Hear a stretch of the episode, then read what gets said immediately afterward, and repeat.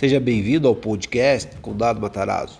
Aqui falarei da amada joia do Alto da Serra, da famosa, da gelada, da gastronômica, da Suíça brasileira, do Jardim do Brasil e daquela que já foi eleita a com o melhor clima do mundo. Ou seja, sim, vamos falar de Campos do Jordão.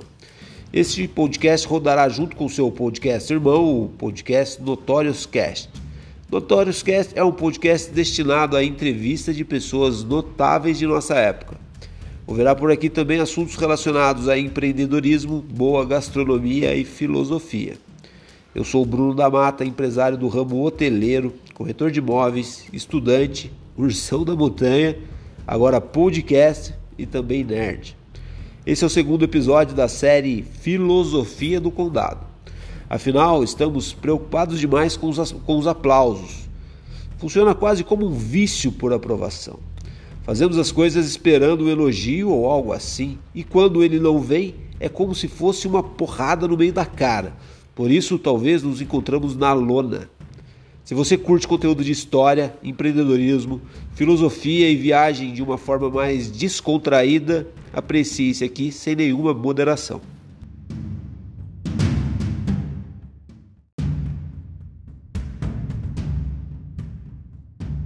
É próprio de um grande homem, daquele que está acima dos erros humanos, não permitir que tomem nada de seu tempo.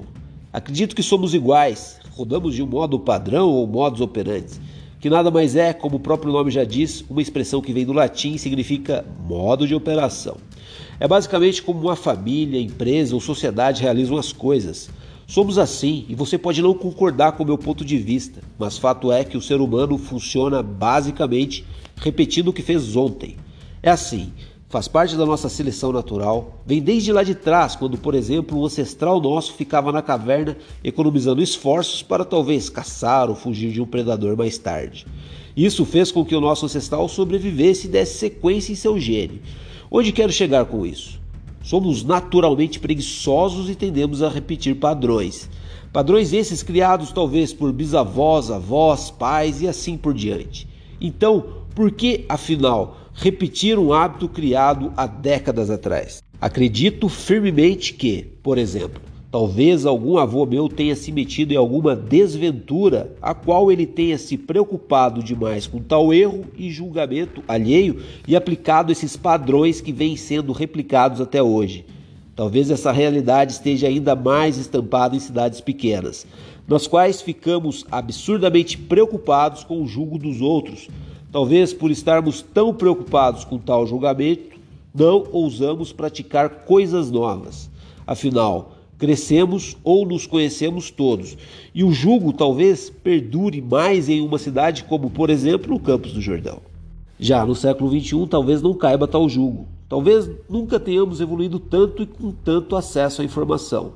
Temos um mundo às nossas mãos. Pega um momento como esse de Covid-19, por exemplo onde conseguimos mobilizar o planeta inteiro a ficar em casa. Por isso que digo que não há uma época melhor para estar vivo, que não seja no século XXI. O problema é que eu e você estamos preocupados demais com a opinião do outro, porque julgamos nossos feitos e efeitos como pequenos e irrelevantes demais. O sujeito chega e toma o que é nosso, seja a nossa animação, autoestima, vontade, coragem e o que quer que for, através de uma ameaça tão irrelevante que é a do julgamento alheio. Tentamos falar para nós mesmos que somos melhores que isso, que a coisa não é bem por aí e que o que acontece com a primeira crítica que recebemos é isso mesmo, é lona. Afinal, estamos preocupados demais com os aplausos. Funciona quase como um vício por aprovação. Fazemos as coisas esperando um elogio ou algo assim, e quando ele não vem, é como se fosse uma porrada no meio da cara. Por isso, talvez nos encontramos na lona. E o que resta?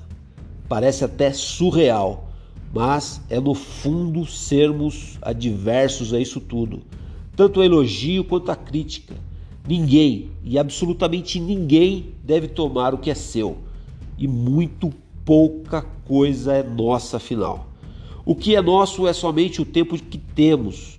Assim, através de uma citação escrita por Sêneca há cerca de dois mil anos atrás, um filósofo romano que viveu na mesma época de Cristo, que convido a uma reflexão. Ele, mesmo sendo forçado a se matar, permaneceu como um grande homem, daquele que está acima dos erros humanos. Assim, não permite que tomem sua calma em seu tempo que lhe resta. Afinal, diz que ele partiu sem perder seu semblante, mantendo a calma de um grande homem que vive a sua vida de acordo com as suas regras. Com isso tudo, se me permite alguns conselhos, quebrem os padrões transmitidos a nós mesmos que não nos permitem crescer. Não deixe que tomem nada de seu tempo. Seja grande, seja gigante e esteja acima dos erros humanos.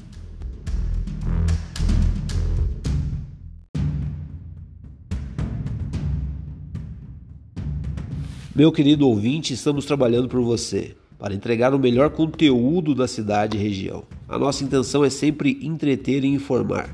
Temos diversas ideias de como apresentar a nossa magnífica cidade. Peço que considere acompanhar o nosso conteúdo. Caso tenha alguma pergunta, sugestão ou até mesmo correção quanto ao que disse aqui, por gentileza, não hesite. Compartilhe comigo o seu ponto de vista. Todo conteúdo que verá por aqui veio de algum lugar. Foi aquele site da cidade, site do IBGE, aquilo que sempre ouvimos por aqui, ou até mesmo aquele livro de nossa cidade, região ou reflexões filosóficas. Abordaremos aqui diversos assuntos, desde história da cidade, cultura Matarazzo, gastronomia, pontos turísticos, filosofia e diversos outros. No final, quero que saiba que sou muito grato por esse tempo que dedicou a nós. Um forte abraço e quem sabe até a próxima visita.